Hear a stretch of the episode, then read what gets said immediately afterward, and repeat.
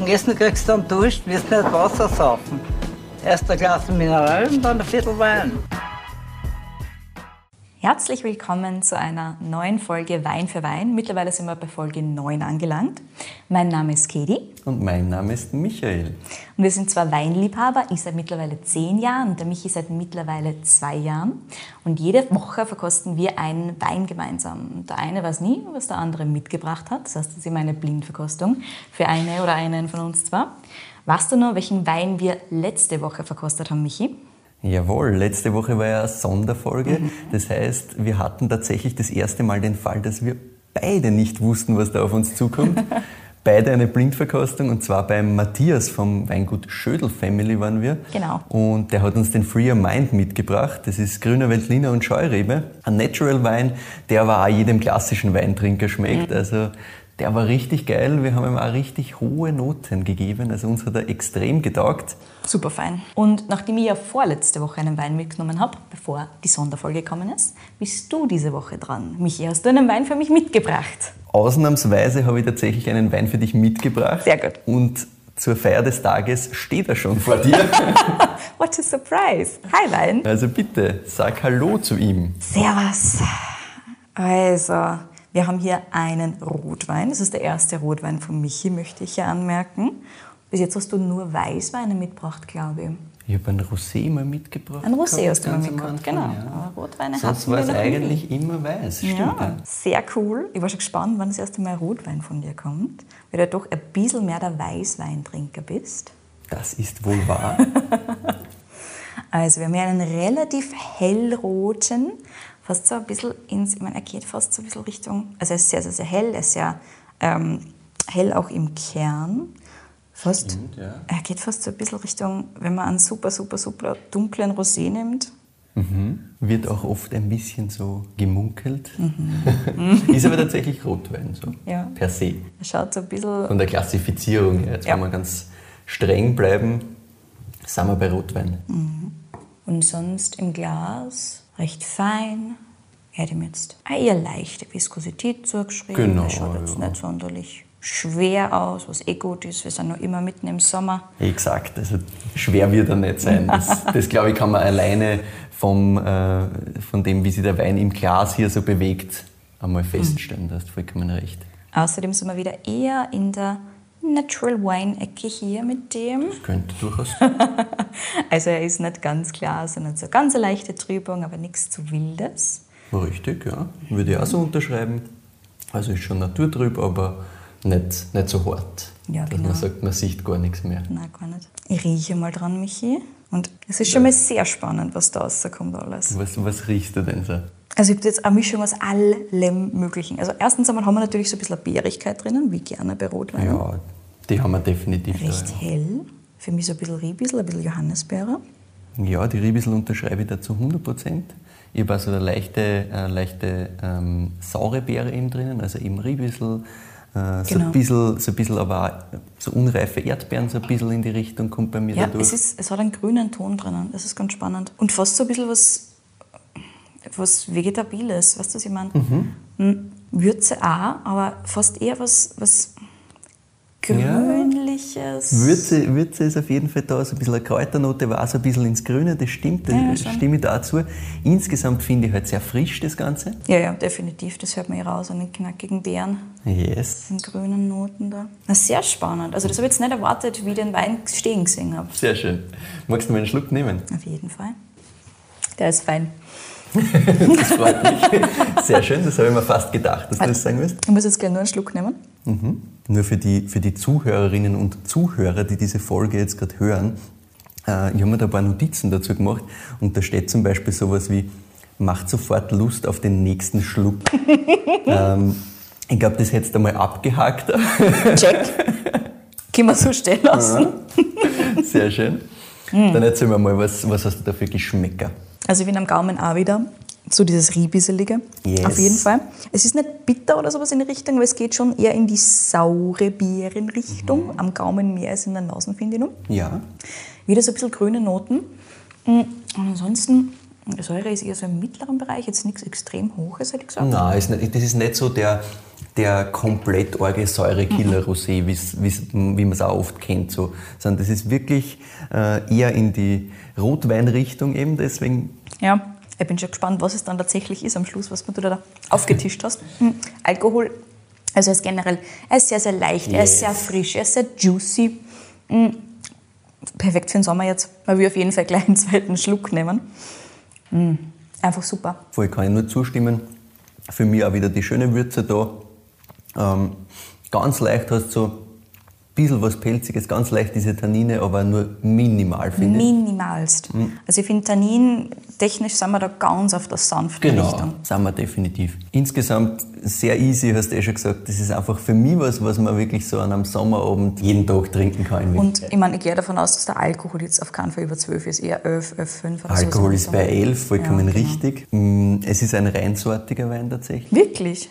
Ich habe mir gedacht, du hast da jetzt eine Cuvée von mir stehen. Jetzt bin ich gespannt. Habe ich mir auch schon gedacht, dass das wahrscheinlich passieren wird, dass du da eher in Richtung einer Cuvée gehen wirst. Aber Ich bin sehr gespannt, was du da jetzt wirklich für mich hast. Ich kann da absolut nicht sagen, was es für eine Rebsorte ist. Weil es, wenn, ich meine, tannintechnisch würde ich jetzt mal ein Blaufränkisch oder generell alle Tannin-Heavy-Geschichten eher ausschließen. Es kann aber sein, dass es einfach von der Herstellungsweise so ist, dass wir einfach relativ wenig Tannin extrahiert haben, weil es entweder relativ kurzen Schalenkontakt gehabt hat. Mm, Wobei, Blaufränkisch, kann mir das jetzt eher schwer vorstellen. Kann aber sein. Who Ja. knows, was du da Wunderbares mitgenommen hast. Nachdem wir noch in Österreich sind, haben wir jetzt eh nicht so eine Riesenauswahl, wobei es auch immer wieder spannende Winzer gibt, die in Österreich Trauben aus oder Reben aus aller Welt machen. Definitiv. es ist jetzt keine ähm, Rebsorte, wo du sagst, puh, hätte ich jetzt gar nicht erwartet in Gar nicht in Österreich verortet. Definitiv was, was du da verorten kannst. Okay. Also das heißt, wir haben übrig als Kinder der Zweigelsee einerseits, wobei das würde ich jetzt fast nicht sagen, muss ich ehrlich sagen. Who knows? Ansonsten hätten wir nur einen Pinot Noir übrig. Den habe ich allerdings noch nie in dieser Farbgebung gesehen und ich kann mir also ganz schwer vorstellen, dass das einer ist. Das ist ein sehr guter Punkt, weil sonst könnte man vielleicht ein bisschen in diese Richtung verorten, aber von der Farbe her geht sich das einfach eigentlich nicht aus. Ne? Relativ chancenlos. Erzähl Sehr Michi, was ist es denn für einer? Äh, es ist tatsächlich, was du eigentlich ausgeschlossen hast, Blaufränkisch. Wirklich? Das war nie gekommen. Vor allem, weil die Tanninstruktur ja eigentlich nicht vorhanden ist bei dem Ding. Also ganz, ganz kurzer Kontakt. Du hast, genau, du hast eh schon die, Ah, richtigen, ja. die richtigen Sachen ähm, grundsätzlich einmal gesagt. Äh, es ist ein Blaufränkisch 100%. Wir sind beim Klaus Preisinger. Klaus Preisinger! Mussten wir auf jeden Fall mal bringen. Und ihn bringen, ähm, habe ich mir gedacht, dann muss ich es mit einer Geschichte machen, die für mich persönlich so ein kleines Highlight war. Äh, und zwar haben wir hier einen Bonsai vom Klaus Preisinger. Ein Bonsai, den habe ich noch nie Bonsai. getrunken. Ich kenne ein bisschen was von Klaus Preisinger, aber den Bonsai noch nicht. Ja, und zwar das ist erst der zweite Jahrgang von diesem Wein. Das heißt, der erste Bonsai äh, ist im Jahr 2019 entstanden. Das, was wir hier im Glas haben, ist der 2020er Jahrgang davon. Im ersten Jahr war es so, es hat ein Fass gegeben. Das war wirklich so ein bisschen ein Experiment. Ähm, es, hat ungefähr, es waren ungefähr 600 Flaschen, die da entstanden sind. Und ich habe den Wein das erste Mal in einem Restaurant in Wien kennengelernt. Ich Und glaube, ich kann mich zu erinnern. Genau, du kennst die Geschichte. Und zwar im äh, vegetarischen Gourmet-Restaurant von Pauliewicz, dem Tian. Und der Sommelier dort, also einer der Sommeliers dort, der liebe Nico Hammerl, Shoutout an dieser Stelle, ähm, hat mir genau diese Geschichte erzählt, dass er beim Klaus Preisinger war und der hat auf das Fass deutet, hat gesagt, da wäre ein Experiment für die, 100% Blaufränkisch, ich find's geil, kost einmal. Und äh, so war es dann, dass äh, sehr, sehr viele Flaschen davon ins Tieren äh, gewandert sind. Die Antwort war nämlich, wie viele Flaschen kann ich haben davon? Ja. Yes. Und nachdem es nur 600 waren, ist einmal ein großer Teil ähm, dahin gewandert und insgesamt war eigentlich dieses erste Fass fast ausschließlich Gastro. Durch diesen äh, sehr großen Erfolg, das ist überall super angekommen, gibt's heuer mehr. Und zwar sind wir jetzt bei ungefähr 1800 Flaschen. Immer noch relativ wenig, muss Immer man auch dazu sagen. Ja. genau. Gerade für so einen Namen wie Klaus Preisinger, den man ja kennt. Mhm. Und das ganze Experiment, du hast das eh schon ein bisschen aufgeschlüsselt, äh, ist tatsächlich diese Maische Standzeit. Und da möchte ich einen ganz kurzen Exkurs machen zum Thema äh, Maischekontakt, Maische Standzeit, auch zum Thema Gärständer, offener Gärständer. Perfekt. Und an dieser Stelle natürlich ganz kurz dazu gesagt, wenn jemand jetzt sagt, Herr, du erzählst ein bisschen am Blödsinn, du verwendest das ein oder andere Wort nicht hundertprozentig so, wie es gehört, weist uns gerne darauf hin. Wir sind keine Experten, ich schon gar nicht. Von dem her, ich probiere das jetzt einfach mal. Und zwar ist es so, bei der klassischen Rotweinherstellung ja, haben wir Weinlese, wir holen die Trauben in den Keller im Endeffekt. Und dann werden sie im ersten Schritt einmal von den Stielen getrennt. Also die Trauben werden von den Stielen Gerebelt, getrennt. genau. Gerebelt oder entrappen nennt man das Ganze auch. Dann werden die Trauben leicht gequetscht. Und dieses Traubenmost-Beeren-Schalen-Gemisch nennt man dann Maische. So. Und dann haben wir einen Gärbottich, das kann Holz sein, das kann Beton sein, das kann ein Edelstahltank genauso sein. Und da beginnt diese Maische zu gären. Und beim Rotwein so im Mittel, wenn man jetzt so das klassische Wein 101 Buch liest, wird wahrscheinlich sowas schnell wie 14 Tage. Das ist so irgendwo Genau. so eine mittlere Zeit, die man sagen kann. Im Endeffekt ähm, kommt es halt voll darauf an, was ist es für eine Rebsorte und was will ich damit machen. Ja? Also wenn wir Beaujolais nehmen, ist es äh, vier Tage Genau. ungefähr, also das ist ganz kurz. Beim Blaufränkisch klassisch äh, lest man viele Sachen so zwischen 8 und 14 Tage im, im Standardfall. Wenn wir jetzt gehen zu einem italienischen Barolo zum Beispiel, da können das vier Wochen sein. Also das kann wirklich von bis gehen. Bei diesem Blaufränkisch sind es drei Tage. Es macht Das Sinn. ist super, super kurz. Ja. Das macht Sinn. Deswegen äh, auch die sehr helle Farbe, Mhm. weil ja aus den, aus den Schalen quasi ähm, geht dann eine Farbgebung quasi in dieses äh, gärende Weinmostgemisch über. Und im Endeffekt ist es so, dass in diesen Gärständern, ähm, gerade in offenen Gärständern, und das ist ein offener Gärständer gewesen, wo das drei Tage gelegen ist, da bildet sie im Endeffekt auf dieser Maische durch das CO2, das entsteht, durch die Gärung, das hebt quasi dir die Schalen in die Höhe und dann kriegst du relativ schnell oben so einen, einen, festen, einen festen Teil. Das Ganze nennt man dann Tresterhut und das muss ich dann immer wieder runterstoßen, also entweder mechanisch oder mit der Hand wirklich, damit ähm, der Wein, der gärende Wein immer wieder Kontakt zu den Schalen hat und damit sie eben alles, was in den Schalen so vorhanden ist, sei es jetzt Tannin, sei es auch die ganzen Farbstoffe, äh, an den Wein übergeben werden. Und jetzt haben wir eh schon gesagt, das sind nur drei Tage hier, das heißt, das erklärt so ein bisschen, was wir hier im Glas haben. Das war jetzt auch schon mein kurzer Exkurs dazu. Und jetzt möchte ich dann ein bisschen was zu dem Wein selbst äh, erzählen. Du fragst dich natürlich sicher, warum heißt das Ding eigentlich Bonsai. Vollkommen richtig. Ähm, Und zwar ein bisschen dazu, wo sind wir da eigentlich? Wir sind in Gols. Gols kennen wir schon von der Folge mit der Judith Beck. Das heißt, Gols ist so ein bisschen ein Epizentrum von den ganzen ähm, burgenländischen, vor allem biodynamischen ähm, Ja, Weinhersteller, Weinhersteller. Also da haben wir ganz, ganz viel. ist echt absurd, wie viele ähm, geile Winzerinnen und Winzer aus Gols kommen. Also, Gols ist super. Ja. Und dieser Weingarten liegt im Norden von Weiden am See. Das ist im Endeffekt die Nachbargemeinde. Also Okay. wir sind da im Endeffekt einfach ein paar Kilometer westlich von Gols. Wenn man sich das vorstellen, wir sind immer noch äh, im Nordosten des Neusiedlersees und fahren einfach äh, ein paar Kilometer rüber nach äh, Weiden am See. Und dieser Weingarten dort, der heißt Rosenberg.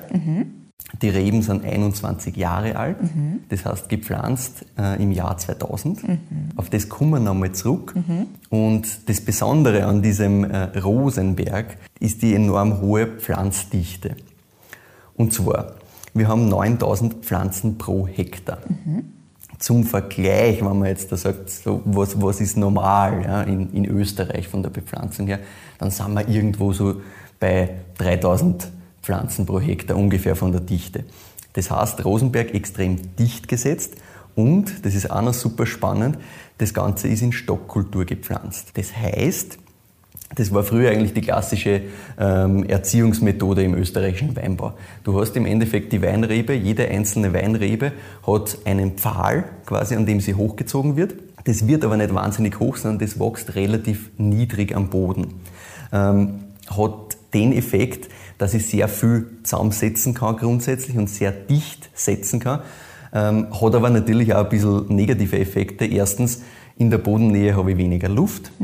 Ich habe weniger Sonneneinfall, weil das so niedrig steht alles. Ähm, habe Krankheitsanfälligkeit eigentlich erhöht. Das heißt, das ist ein bisschen ein Schmarrn. Und das große Problem ist das Thema Handarbeit. Mhm. Und das heißt, wir haben irgendwo bis, bis äh, nach dem Zweiten Weltkrieg war das wirklich so State of the Art. Mhm. Und dann haben wir das Problem gehabt, naja, die Arbeitskraft ist auf einmal weg gewesen, weil wir haben ein Riesenproblem nach dem Krieg gehabt mit ähm, Arbeitskraft, mhm. mit Leuten, die überhaupt noch arbeiten haben können. Und gleichzeitig haben wir natürlich den Aufschwung von allem, was äh, industriell ist, noch viel stärker in genau. dieser Zeit. Ja. Also Traktorarbeit im genau. Weingarten. Und durch diese enge Setzung kannst du mit einem Traktor, das kannst du halt vergessen. Chancenlos. Keine mhm. Chance. Das heißt, du kannst alles nur mit der Hand machen und, und das ist tatsächlich auch hier immer noch der Fall, mit dem Pferd. Mhm. Das heißt, es wird wirklich mit dem, mit dem Pferd bearbeitet und ja, es hat sich dann halt diese klassische Hochkultur, nennt man das dann in Österreich, durchgesetzt bei der Erziehung der Reben. Das kennt man auch unter dem Namen äh, Lenz-Moser-Kultur, der mhm. das geprägt hat. Und diese Stockkultur ist eigentlich verschwunden. An diesem einen Weingarten, äh, dem Rosenberg, da gibt es es noch. Mhm.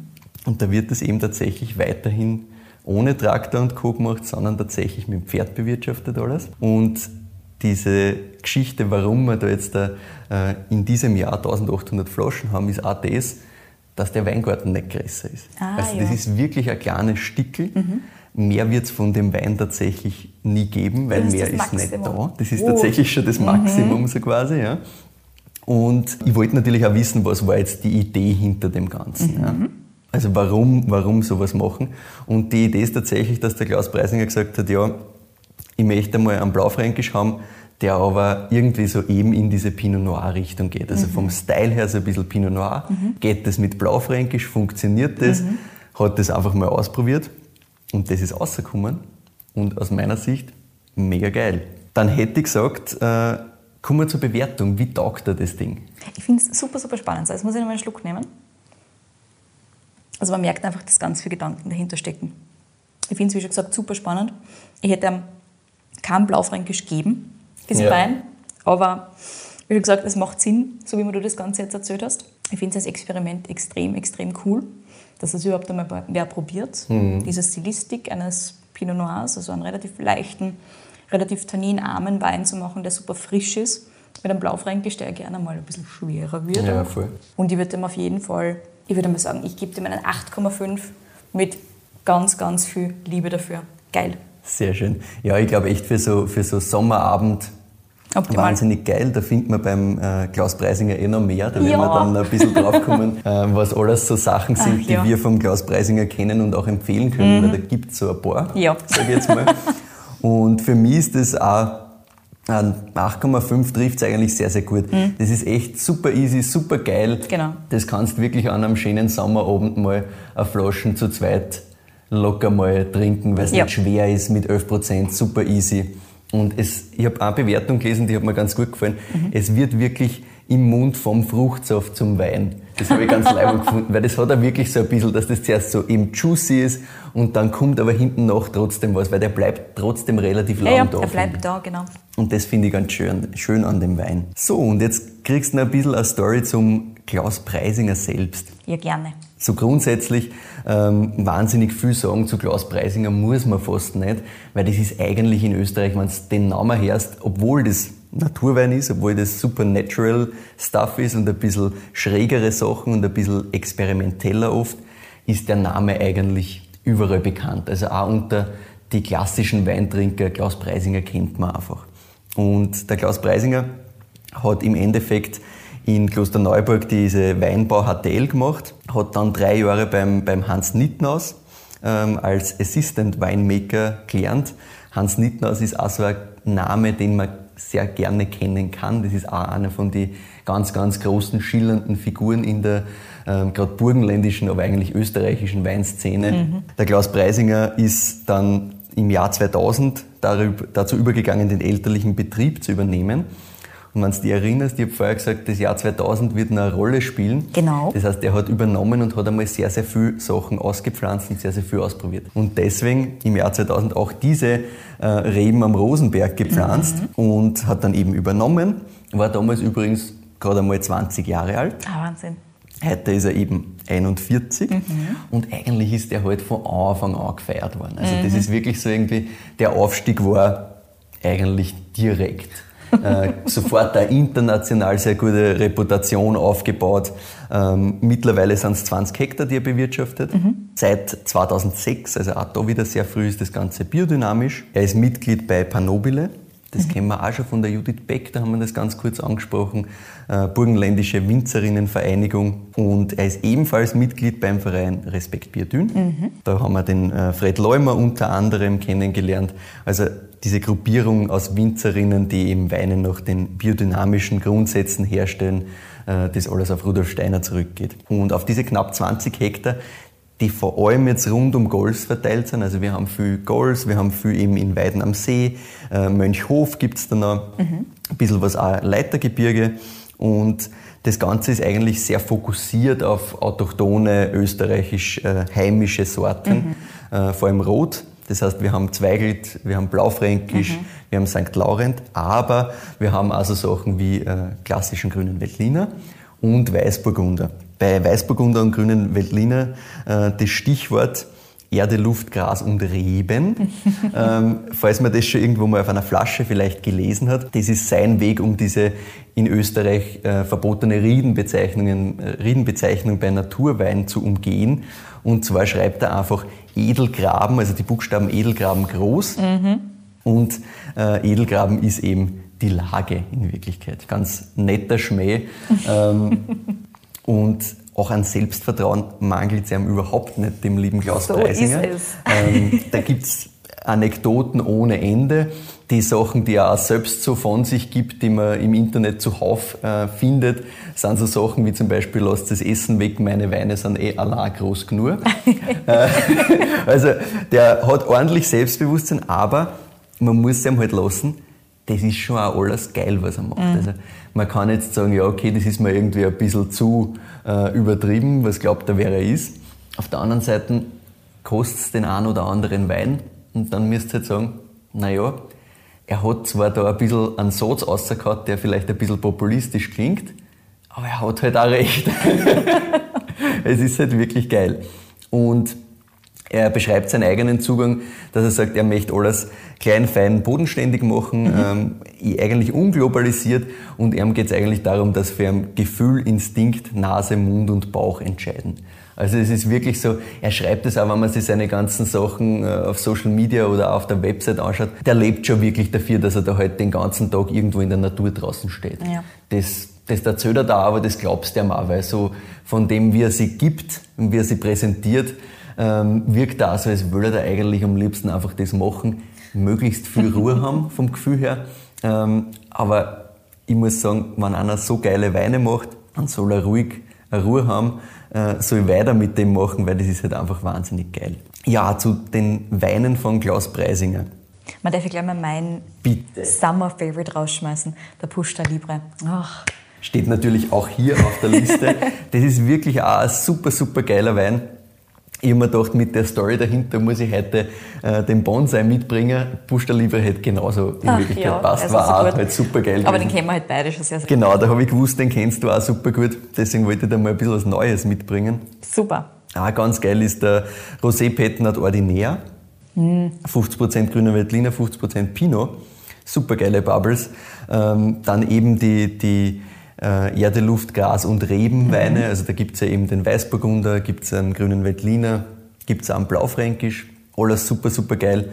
Und ja, im Endeffekt muss man sagen, ich habe noch nichts vom Klaus Preisinger getrunken, wo ich nicht gesagt habe, geil. Absolut. Und der Klaus Preisinger macht da wirklich Weine in im Prinzip allen Preisbereichen. Das heißt, wenn man das einmal probieren will, dann kann man schon bei 10 Euro anfangen und sich das Ganze mal anschauen und sich dann halt einfach weiterkosten. Das ist total super. Er hat ein wirklich, wirklich spannendes Sortiment. Und auch die Weine, die jetzt eher in der einfacheren Kategorie sind, sind schon super, super interessant.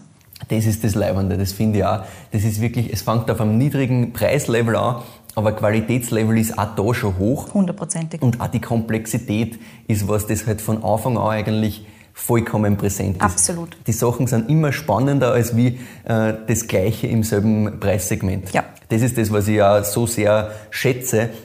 Und die Sachen gehen auch nicht so wahnsinnig weit rauf in Wirklichkeit. Ja. Also wir sind da jetzt bei dem Bonsai, dadurch, dass es nur so wenig Flaschen gibt mhm. und der Weingarten so klar ist, mehr wird es da nie geben. Entsprechend sind wir da bei der Flasche äh, bei 20 Euro. Habe ich übrigens bei Weinskandal gekauft. Aber auch das ist nicht die Welt. Ja. Also Nein. das ist schon, ja, viel weiter rauf geht's dann in Wirklichkeit nicht mehr. Ja klar, gestern auf, auf 50 Euro vielleicht drauf mit äh, speziellere Sachen. Aber insgesamt kannst du wirklich sagen, so Sachen wie die, die Einstiegsweine bei ihm sind wirklich mit, ich glaube, Kalk und Kiesel heißt Kalk der. und ne? Kiesel, genau. Der, glaube ich, auf 15 Euro geht oder so. Ist ein super, super geiler wirklich, also Weißwein. es- Du fängst relativ Irre. unten an, genau, Zweigelt und Blaufränkisch, wunderbar. Voll. Also große Empfehlung ist zwar ein, ein sehr großer Name, wenn man so will, ähm, wo man jetzt sagt, das ist auf jeden Fall kein Geheimtipp mehr, definitiv nicht, kann man aber immer bringen, also da kannst du nichts falsch machen. Voll. Ja, und das war meine Folge zum Bonsai und zum lieben Klaus Preisinger. Danke, Michi, dass du den Bonsai mitgebracht hast. Ich glaube, ich muss da nachher noch einen Schluck oder zwei davon nehmen. Ich glaube, ich komme nicht aus. Echt, echt ein feiner Wein und einen, den ich eben so in dieser Form noch nie gehabt habe. Super, super cool. Sehr schön, das freut mich. Ja, dann sagen wir Danke fürs Dabeisein, ihr Lieben. Herzlichen Dank. Bewertet uns auf Apple Podcasts, folgt uns auf Spotify, dadurch kriegen wir ein bisschen eine größere Reichweite zusammen und werden dann auch bei Weinliebhabern wie euch vorgeschlagen. Ähm, auf unserer Website Wein für Wein mit ue.at ähm, könnt ihr vorbeischauen. Da habt ihr immer eine Zusammenfassung der jeweiligen Folge mit allen Infos dazu, auch wo ihr die Weine herbekommt. Ihr findet außerdem auf Instagram uns unter Wein für Wein, wieder mit UE. Privat sind wir dort auch. Unter äh, Brügel ist der Michael dort, unter Katie in Vienna bin ich dort. Wir freuen uns natürlich über euer Feedback. Ähm, einfach per Mail an entweder mich, kedi.weinfürwein.at oder michael.weinfürwein.at schicken. Wenn ihr einen spannenden Wein für uns habt, dann könnt ihr den sehr, sehr gerne auch mir oder dem Michael empfehlen. Das oder ganz, ganz groß geschrieben hier, weil entweder ich oder der Michael den dann mitbringen müssen. Wenn ihr es an uns beide schickt, dann haben wir das Problem, dass wir ja schon die Überraschung vertan haben.